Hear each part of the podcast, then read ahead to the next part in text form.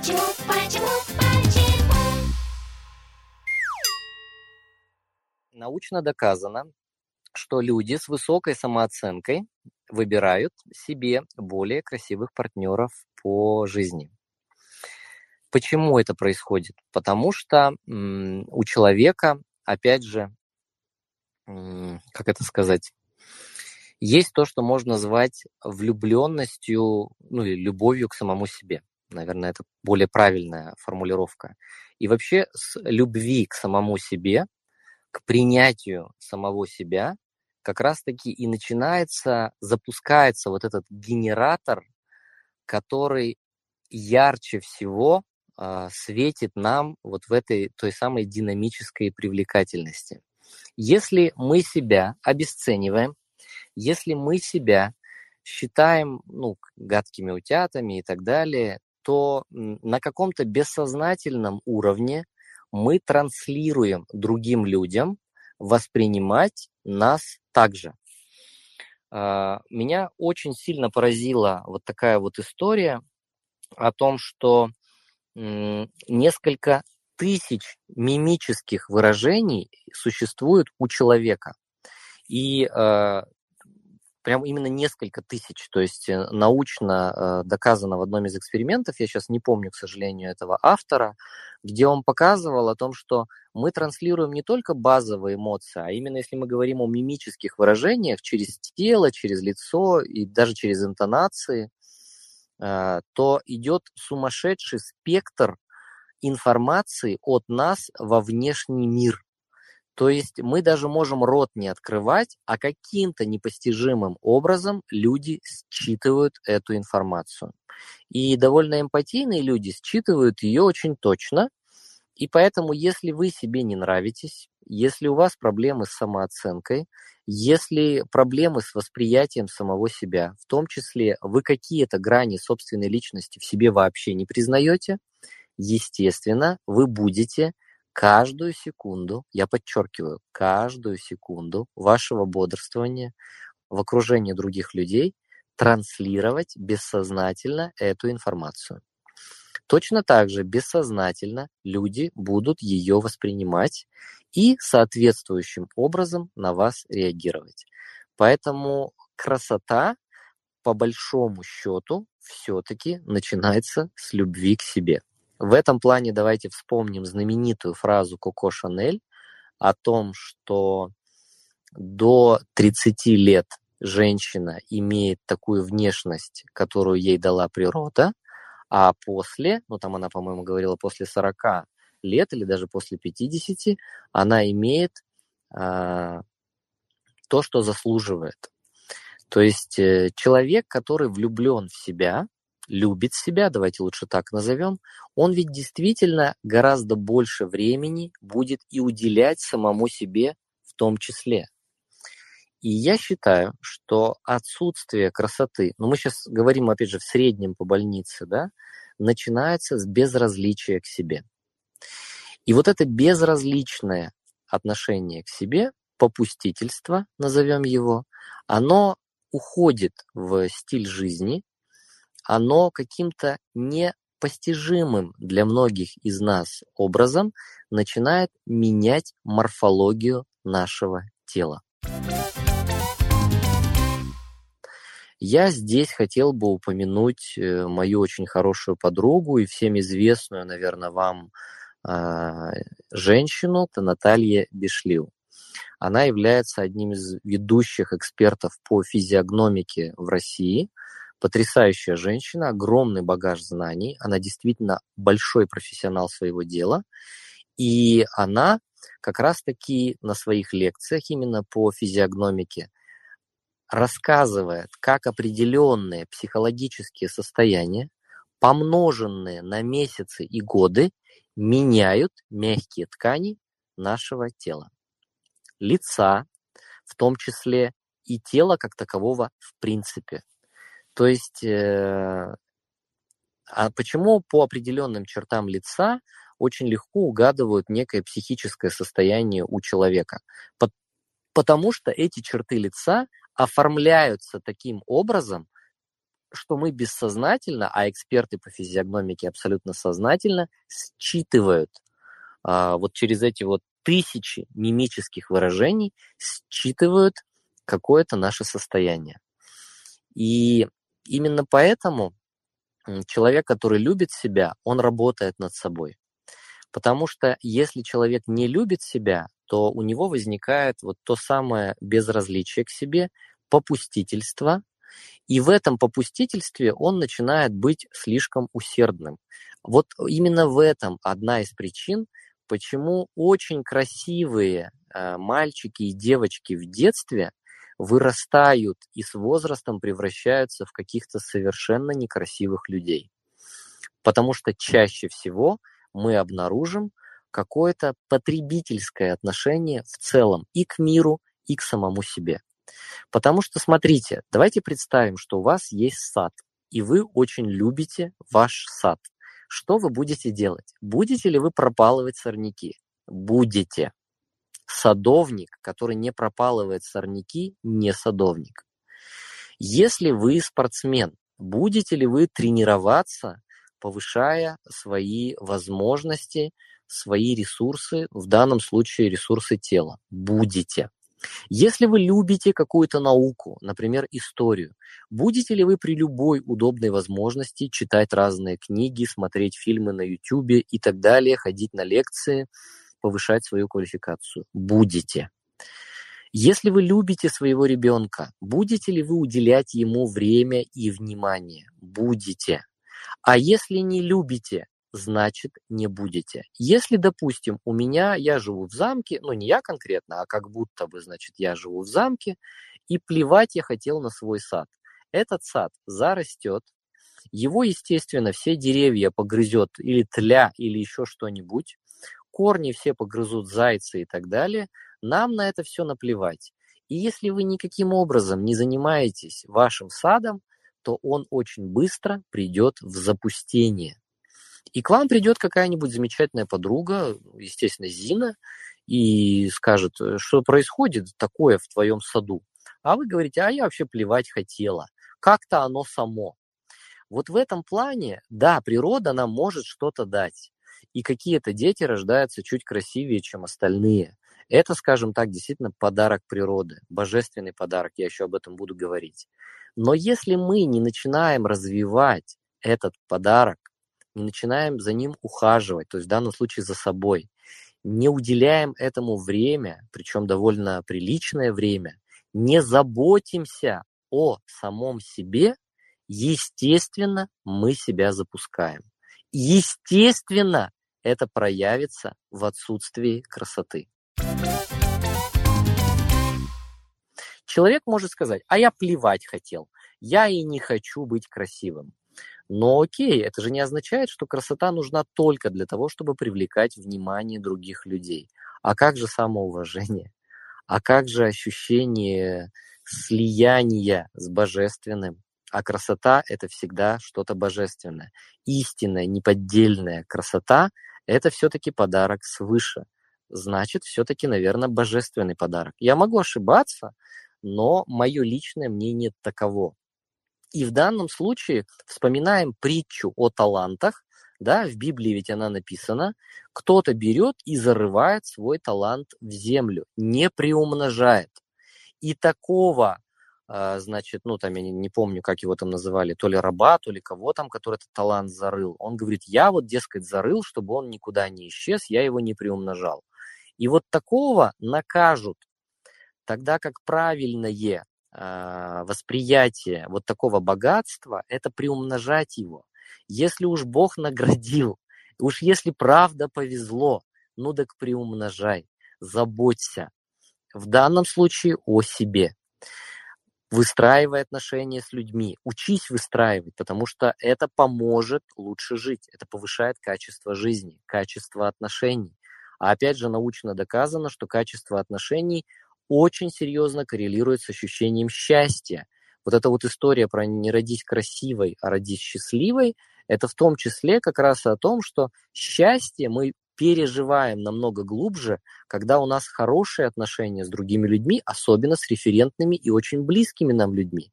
Если отношения плохие, мы не умеем их выстраивать, а с годами же будет все хуже и хуже, значит, мы запустим это дело и в конце концов останемся у разбитого корыта. А когда останемся у разбитого корыта, нам никто не поможет. Мы, конечно, будем пытаться каждого мимо проходящего человека заставлять нам помочь, а если он откажется нам помогать, мы его будем хейтить, ненавидеть и всяческим образом его поливать грязью. Скотина такая неблагодарная, значит, не помог э, замечательной женщине, но тем не менее это все равно будет отражать лишь нашу собственную неспособность приумножать то хорошее, что было даровано природой. Опять же, может такое быть, что ничего природой не даровано. Может такое быть. Означает ли это, что нужно опускать руки? Конечно же, нет. Когда я встречал уже там со временем некоторых девочек из своего класса, которые, как мне тогда казалось, особо красивыми не были, но когда я встречал их со временем, э, там, спустя 10 лет в среднем, ну, потому что это такой достаточно значительный отрезок, на основании которого уже можно там чем-то впечатлиться я был восхищен тем, как некоторые девочки действительно взялись за себя. Это не история про пластику, ни в коем случае. Это история про совершенно другой стиль жизни. Я помню, как вот а, одну девочку, одноклассницу, которую я никогда не считал э, красивой, вот мы через 10 лет на встрече выпускников с ней сидели, долго разговаривали, я реально не мог от нее оторвать глаз. Я прям все время думал, офигеть, как ты изменилась. И если мы посмотрим на стиль жизни этого человека, он действительно преисполнен вот этой вот легкостью, в хорошем смысле слова, и желанием развиваться и работать над собой. Вот этой заинтересованностью, миром, этим желанием идти в новизну, этим желанием самосовершенствоваться и так далее. И вся эта философия, она, естественно, в том числе ушла в так называемые мягкие ткани. У нее лицо прямо стало красивее. Не говоря уже о том, что с точки зрения ее голоса, ее проявления, это была какая-то фантастика. Я реально не мог оторвать глаз. Мы просто сидели и чирикали, чирикали полчаса, и я прям все время ловил себя на том, капец, как ты изменилась, какая ты красивая. Это влияет. Дети могут стать взрослее, только я не постарею. И опять и опять будут все вспоминать и мечтать о встрече. Пусть пройдут года, не забыть никогда. И э, любовь к себе запускает этот внутренний генератор красоты. Даже если уж, ну, действительно, Бог обидел, а такое бывает, не досмотрел, хоть он и всемогущий, но, видимо, не всем дает он в равной степени, вот, можно ситуацию скорректировать, можно. Можно менять стиль жизни, можно менять философию, и это неизбежно проявится в том, что красоты в вашей жизни будет больше. Это в том числе влияет на то, как вы будете выбирать одежду, искать свой собственный стиль, как вы будете выбирать э, учителей в своей жизни, как вы будете выбирать определенные программы, в том числе психологические, чему вы будете учиться, как вы будете взаимодействовать с определенными людьми, формировать свой социальный капитал. И все это как раз-таки дает определенный уникальный микс, в результате которого вы растете, личностно обогащаетесь, и в этом плане это неизбежно влияет на то, как воспринимается ваша красота. Например, про Пушкина очень часто писали, что вроде бы, как бы он физиологически не был уж таким сильно красивым.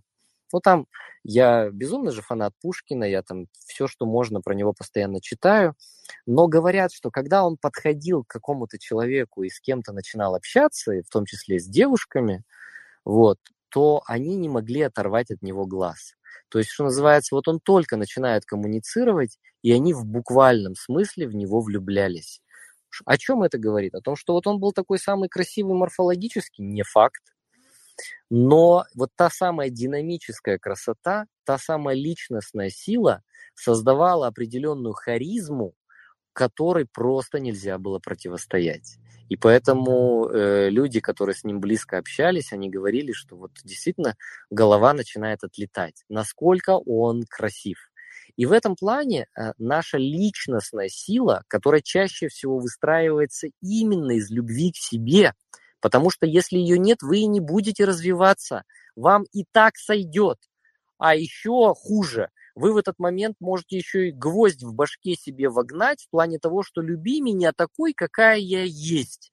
Уж если ты тут за безусловную любовь, мой дорогой, вот я вот такая, это не люблю, это делать не буду, лежала и лежу, жрала, когда хочу, так и жру, и вообще, если у меня что-то там не так сейчас с телом, то ты не будь такой скотиной, ты давай вот цени меня любую.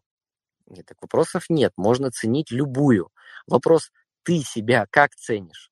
И если человек говорит, а я себя тоже вот такую ценю, то есть человек реально морфологически уходит в минус, но при этом говорит, а я себя ценю, никак не работая над собой. Это ни о какой любви не говорит в принципе. Потому что человек, который себя любит, он найдет на себя время. И вот это безразличие к себе равно отсутствие красоты. Любовь к себе равно увеличение красоты. Вот это такой важный момент, о котором я все-таки хотел бы проговорить. Еще один важный момент – это уродство. К сожалению, э, если мы не напитываемся красотой, а это еще один лайфхак, да, э, как можно чаще ходите в музеи, как можно чаще ходите на природу, желательно в какие-то очень красивые места, потому что в ваше бессознательное втекают красивые образы. Эти красивые образы начинают определенным э, э, моментом влиять на ваше бессознательное. Ваше бессознательное приходит в порядок, потому что красота – это определенный порядок – Красота – это всегда система, это всегда определенная целостность. Давайте представим, что Моника Белучи оделась как попало. Ну ведь можно же иногда одеться, ну прям совсем трэш. Да, конечно, мы скажем, Моника, ты такая красивая, что ты можешь одеваться как угодно. Нет, это не так. Если бы у нее был какой-то совершенно ужасный стиль в одежде, она была бы менее красивой, образ был бы уже не таким полным. Если бы она не ухаживала за собой, не следила бы за собой, ну вот вообще никак, это тоже бы влияло на то, что она была бы еще менее красивой. И да, от природы мы бы имели уникальное дарование, но это уникальное дарование можно было бы очень быстро запустить и не излучать какую-то вселенскую красоту. В этом плане мне безумно нравится интервью Моники Белучи с Познером, где Моника говорит о том, что важно работать над собой. И она четко говорит, красота – это умение работать над своей личностью. Это важно. Да, мы иногда безумные деньги можем потратить у косметолога. Мы можем прийти к косметологу и потратить 20, 40, 60, 100 тысяч рублей и больше. Я не говорю, что это плохо, это прекрасно, если вы можете себе это позволить. Но в этот же момент очень часто, когда некоторым девочкам говорят, родная моя, ты позволь себе еще и какое-то обучение тоже. Она скажет, я что, дура, что ли? Мне зачем? Я лучше куплю себе корейскую косметику со скидкой 85%. Ну, если я сильно крутая, я не буду как лохушка покупать со скидкой, я куплю вот сколько, значит, э, цена есть, я за столько и куплю. То есть вот это желание погружать себя только в физиологическую работу над собой, оно по большому счету к настоящей красоте никогда не приведет. Потому что такая красота очень быстро девальвируется, такая красота действительно очень быстро увядает. Вот. И если мы начинаем работать в том числе над, над своим внутренним миром, обогащать его, всевозможными способами. Ходить на концерты классической музыки, смотреть красивые фильмы. Не только те, которые нам показывают в кинотеатрах, потому что это чаще всего попсятина. Не обязательно ходить на Человека-паука, э, не обязательно ходить вот на эти марвеловские фильмы. Посмотрите, пожалуйста, фильмы Бернардо Бертолуччи, например, потому что это действительно великий художник. И э, посмотрите на фильмы, допустим, Паула Соррентино, это тоже великий художник. И вот когда мы напитываем себя красотой, внутри нас бессознательное каким-то удивительным образом, только ему известным, начинает проводить работу 24 на 7, и мы, запуская в себя внешнюю красоту, увеличиваем красоту внутреннюю, и это действительно соматизируется в мягкие ткани. Мы действительно становимся более красивыми. Хорошо,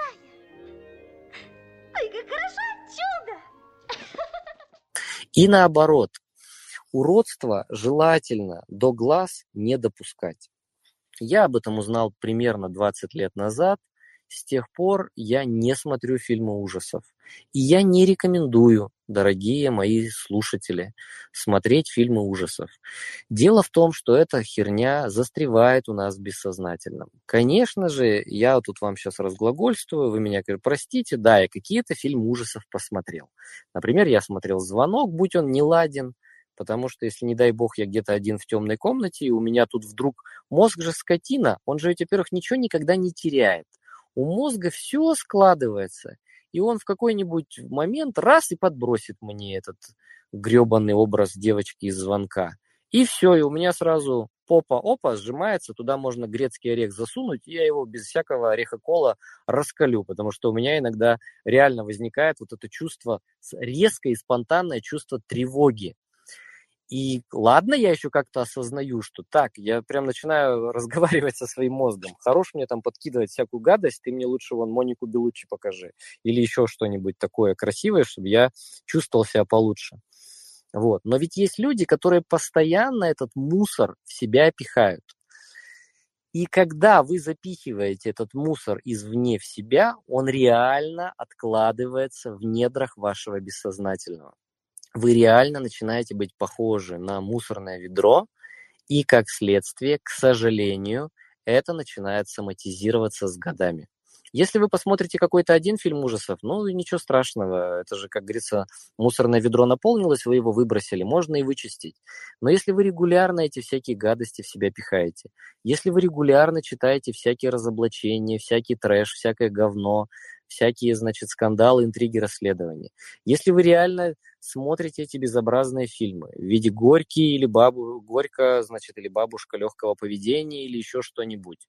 Если всю эту безобразину вы в себя пихаете день ото дня, если читаете какие-то слишком попсовые книги, реально слишком попсовые, такие, как называется, жвачные вещи. Если читаете как можно больше бульварной прессы, если читаете какие-то реально там разбились, взорвались или какие-то гадости все пихаете, я вас уверяю на 100%, не на 99%. Вы этим мусором отравитесь, отравится ваше тело. Сначала отравится ваша психика, психика начнет работать с какими-то сбоями. Вы нарушите какой-то вот этот программный алгоритм красоты, природный, механизм, вы его реально нарушите, вы его сломаете под этой тонной мусора. Из-за этого соматизация неизбежно на вас скажется. И потом, естественно, придется покупать в два раза больше корейской косметики, потому что старение будет гораздо более стремительным. Потому что э, какие-то, опять же, мимические выражения на лице, там, до удивления, ужаса, испуга или тревоги. Тревога же тоже оставляет отпечаток на вашем лице, и не только на лице, на теле. Меняется пластика движения, меняется плавность. Все это ухудшается. И вы можете подумать, да ну нахер, я в это не верю. Да и не верьте, бога ради. Можете и дальше в это не верить. А потом удивляйтесь, а почему какой-то человек в 40 или в 50 лет выглядит на 30, а почему какая-то девочка в 30 выглядит на 50? Я, когда увидел свою вот одну одноклассницу, 30-летнюю, я охренел. Она реально выглядела на 50. Это жесть просто. Я был в шоке. Я, ну, я просто привожу примеры, где я сильно впечатлился. Но я этих примеров-то ведь вижу много в жизни, не только где-то в своем личном социальном окружении. Я в целом люблю в этой теме разбираться, люблю искать закономерности, сопоставляя их с научными данными. И есть такая история. Чем хуже вы будете относиться к себе вот в этих вопросах, пихать в себя уродство, вместо того, чтобы как можно больше напитывать себя красотой, тем больше это внутреннее уродство станет внешним. Вы будете быстрее стареть, вы будете хуже выглядеть. И да, потом привет косметологам. Тем самым, которые когда-то были рабами у древнеримских э, патрициев и так далее. Вот. То есть это такой очень тупиковый путь, потому что кремами вы это все не замажете.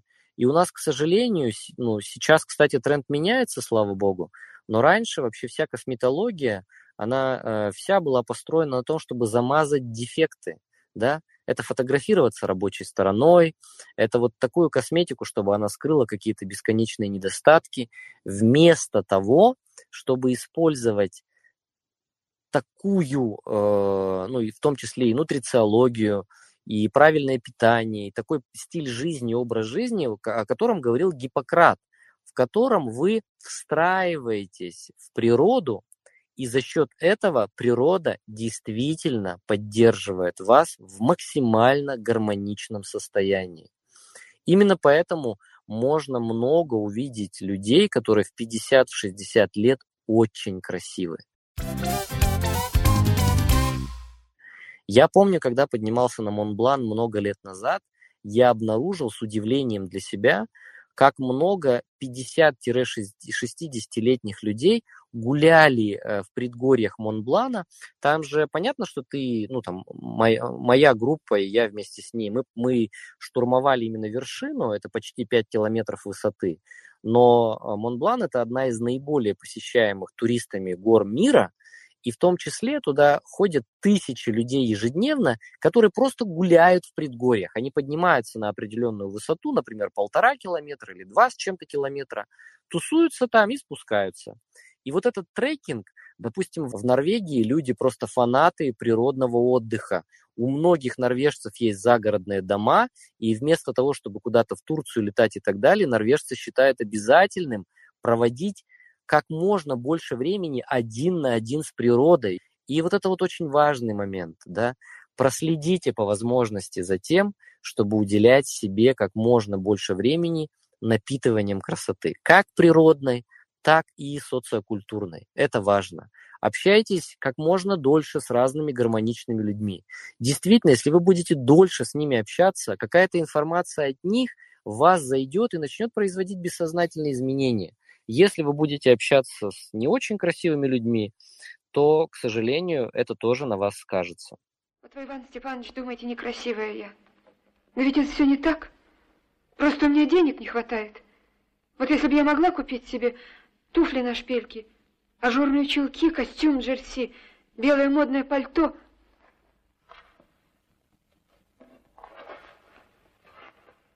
Да меня любой бы в жены взял, и не ходила бы я с таким охламоном, как вы. Я несколько лет назад заметил такой чудовищный вообще феномен. А, у меня ну, был такой период в жизни, когда я очень долго коммуницировал с властью. Я никогда не работал чиновником, но так или иначе у меня много было работы с различными чиновниками разных уровней. И я вдруг с удивлением через несколько лет, не сразу, я обнаружил, как много женщин Э, в различных государственных структурах некрасиво выглядят примерно после 50 лет. Более того, я заметил у них даже определенный тип фигуры. Конечно, не у всех, разумеется, ни в коем случае. Но это то, что я впоследствии обозначил как некие такие квадратные женщины. Очень широкие плечи, очень некрасивые черты лица, очень грубый голос, Морфология тела, конечно же, тоже была ну, специфическая. Это э, такие крупные уже и ноги, и руки, полное отсутствие талии и так далее. То есть человек был похож на какой-то такой, знаете, как будто бы огромное количество брони вокруг него.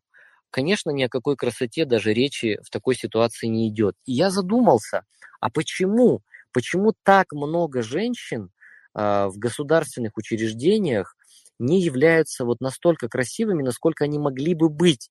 Ведь я, я прямо уверен, что в молодости, ну, если не все, то большинство из них были действительно красивы. Почему от этой красоты не осталось даже намека, куда что подевалось? А потом я стал обращать внимание на то, как они коммуницируют. Во-первых, грубость, она действительно шагает по планете у некоторых таких женщин. Ну, я бы даже сказал, у большинства вот таких морфологически выглядящих женщин. И мужчин, кстати, в том числе. Давайте я не буду уж только на женщин э, сейчас уповать. Потому что это какая-то постоянная грубость, это резкость, это желание, это такое, знаете, вечное ожидание какой-то опасности со стороны кого-то из своих коллег. Это вечное какое-то пререкательство, это повышенная тона, это очень много токсичных эмоций. Оно, конечно же, накапливается в организме И, конечно же, тело обрастает самой настоящей броней. Вместо того, чтобы проявлять свою максимально красивую женскую природу, человек превращается в какой-то панцирь, и морфологически тело откликается на подобный стиль мышления и коммуникации. Это не происходит за один год, не подумайте, пожалуйста, но это легко происходит за 10 лет. И поэтому, чем более вы грубо себя проявляете, чем больше вас тревоги, отрицательных эмоций, чем больше вы ожидаете опасности, чем больше у вас безразличия к себе, тем ожидаемее э, будет не самая красивая морфология. Потом, конечно же, начнется, если есть деньги, попытка ездить в самые дорогие курорты мира, в самые дорогие лечебницы мира и так далее. Но практика показывает, что никаким образом на наличие постоянной красоты это не влияет. А если мы сейчас говорим за тех людей, которых я видел, ну, я видел своими глазами там, в предгорьях Монблана, я видел огромное количество а, и мужчин, и женщин, которым за 50 и за 60, и они были очень красивые. Я не говорю, что все такие. Нет, очень многие. Потому что люди заботятся о себе. Потому что люди идут в природу. Они не сели где-то и не стали обсуждать своих противных коллег. Они пошли на природу, и они один на один с природой. А природа всегда благотворно повлияет на нас. А не очень хороший социум всегда неблаготворно повлияет на нас. И в этом плане, пожалуйста, следите за этим. Ну и последнее, что я хочу сказать. На мой взгляд, красота – это действительно подарок от Бога. На мой взгляд. Повторюсь, я могу ошибаться. И мне кажется, что когда в нашей жизни мы видим чудесное преображение, то, наверное, это чаще всего происходит тогда, когда мы сливаемся с чем-то божественным. Когда мы прямо чувствуем Бога в себе, ну или вот что-то высшее в себе. У нас ведь и атеистов полным-полно, которые в это не верят, они верят во Вселенную. А ко мне таки хочется сказать, а какая разница? Есть нечто выше нас, я в это верю, хотя я и ученый, но тем не менее, это как часто шутят, э, можно быть атеистом, но до первой тряски в самолете. У меня были тряски в самолете, но это не означает, что я в Бога поверил после них.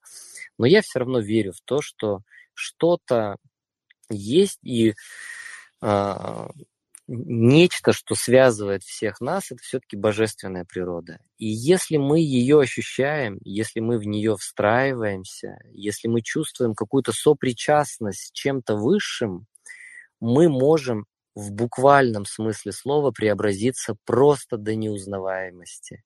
И наоборот, если мы отрицаем эту божественную природу, в том числе и в себе, гасим ее, подавляем, мы можем очень быстро обезобразить себя. И вот мое ощущение о том, что нужно чувствовать вот что-то высшее, вот, этот, вот эту гармонию, этот какой-то невероятный порядок, вот эту вот удивительную гармонию, да, вот это удивительное сочетание.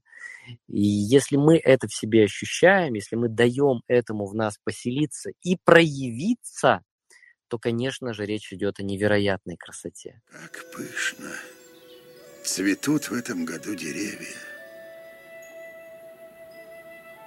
Но гляди, вон то не цветет, однако, когда оно распустится, я уверен, оно окажется красивее всех. Ну и еще один очень важный момент – это знаете, когда говорят о самовыражении, когда человек торжествует, когда он проявляет себя не потому, что у него есть какая-то корысть или его к этому обязали, а если он в буквальном смысле слова звенит собой, а, торжествует, проявляет себя из исключительной, невероятной любви к себе – и ему вот нравится проявлять себя в какой-то сфере, если он к ней оказался максимально годен, или он ее больше всего любит, или даже в коммуникациях и так далее. Вот такие люди являются наиболее харизматичными на Земле, и харизма этих людей такая невероятная, что в буквальном смысле слова мы иногда можем просто взглянуть на них и, что называется, потерять голову вот от этой либо влюбленности, либо от ощущения красоты. Я помню, у меня был такой период в жизни, когда мне сильно не нравилась Шакира.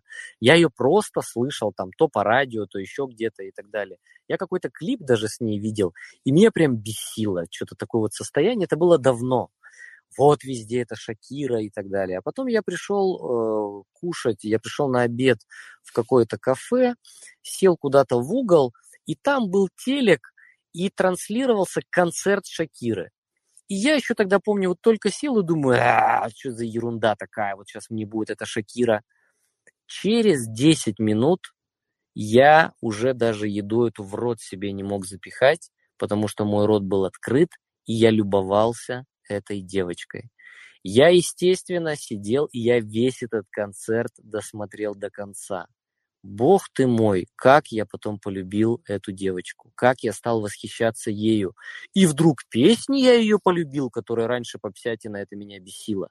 Потому что я видел, как она себя проявляет, как ей нравится то, что она делает, насколько она бесконечно красива в том, как она себя проявляет. Это истинное торжество из любви к себе. И это невероятно.